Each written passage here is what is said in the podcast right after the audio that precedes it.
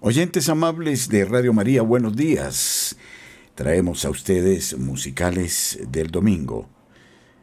Los mejores compositores, la inspiración, el pensamiento que nos ayuda a recogernos en el día del Señor.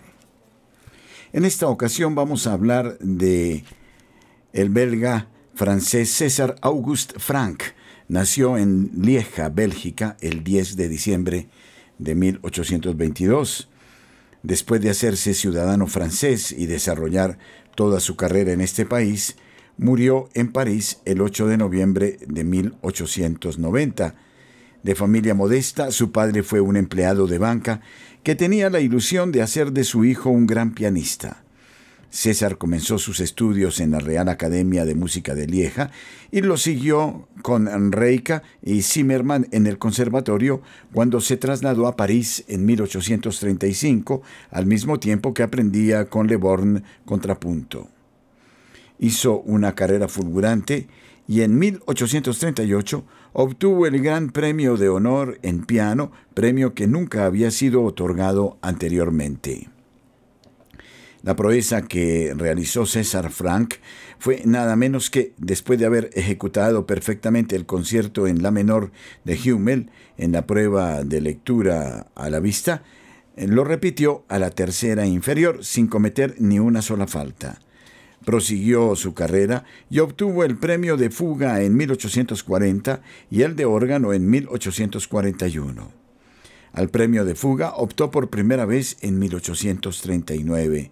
En esa fecha cuenta Vincent Dinde, el trabajo de una fuga era tan natural en Frank que terminó rápidamente y mientras los demás alumnos luchaban durante unas horas más para conseguirlo, él se fue a casa tan tranquilo y le dijo a su padre, cuando le preguntó qué había hecho, yo creo que estaba bien. Recibió el segundo premio y al año siguiente le fue otorgado el primero.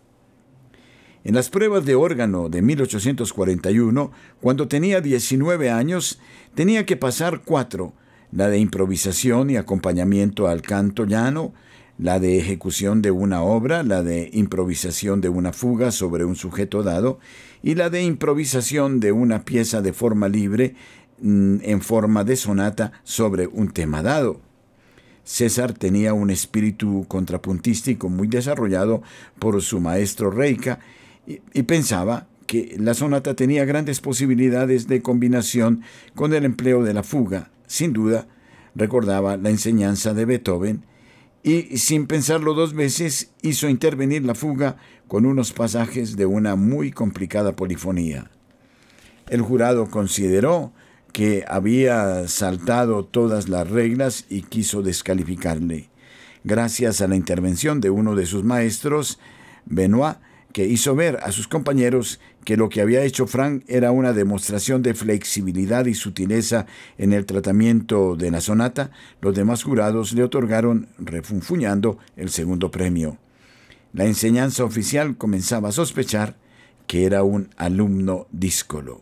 Su padre, con un especial interés en verle brillar, dadas sus indudables dotes, le obligó a lanzarse por el camino del virtuosismo y le ayudó a organizar su primera gira de conciertos por Francia, Bélgica y Alemania, para lo cual hubo de abandonar el conservatorio. Para tener material suyo para esta gira, hubo de componer algunas obras, piezas de virtuosismo, como la balada, una fantasía y varios dúos para piano a cuatro manos. Su padre era realmente un explotador de sus talentos y de no disponer de demasiado dinero para pagar sus estudios, le hacía dar clases que controlaba al minuto.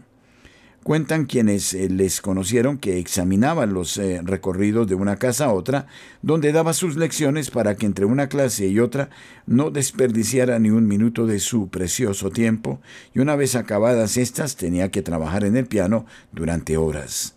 No le daba mucho tiempo para la composición, ya que, según él, la composición no daba dinero. César Auguste obedecía sin decir palabra para no disgustar a su madre como le amenazaba a su padre. Era creyente, pero no practicaba la religión y además su educación en general y la literaria en particular fue francamente defectuosa. Suponemos que era así porque no daba dinero. Cuando César Frank comienza a escribir su sinfonía en re menor, en 1887 le quedan apenas tres años de vida. La termina un año después y se la dedica a Henry Duparc, su discípulo en el Colegio de los Jesuitas de Vaugirard, con el que mantuvo unas cálidas relaciones de amistad.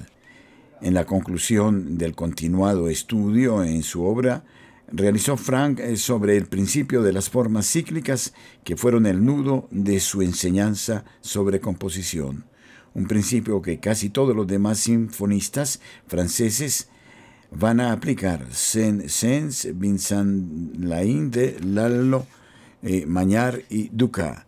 Y fue después de su muerte, en realidad, cuando el triunfo de Frank se hizo real en la música de sus sucesores, de ahí que se haya hablado tanto de la escuela franquiana, cuando en realidad esta escuela no existió nunca materialmente.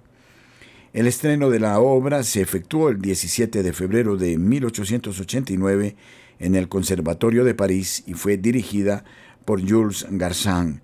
La obra no tuvo ningún éxito y la crítica, como siempre, fue como mínimo maligna y despectiva juzgaron que la orquestación era espesa, exactamente con palabras, los desarrollos demasiado largos y las modulaciones excesivas en número y alejadas de la tonalidad principal.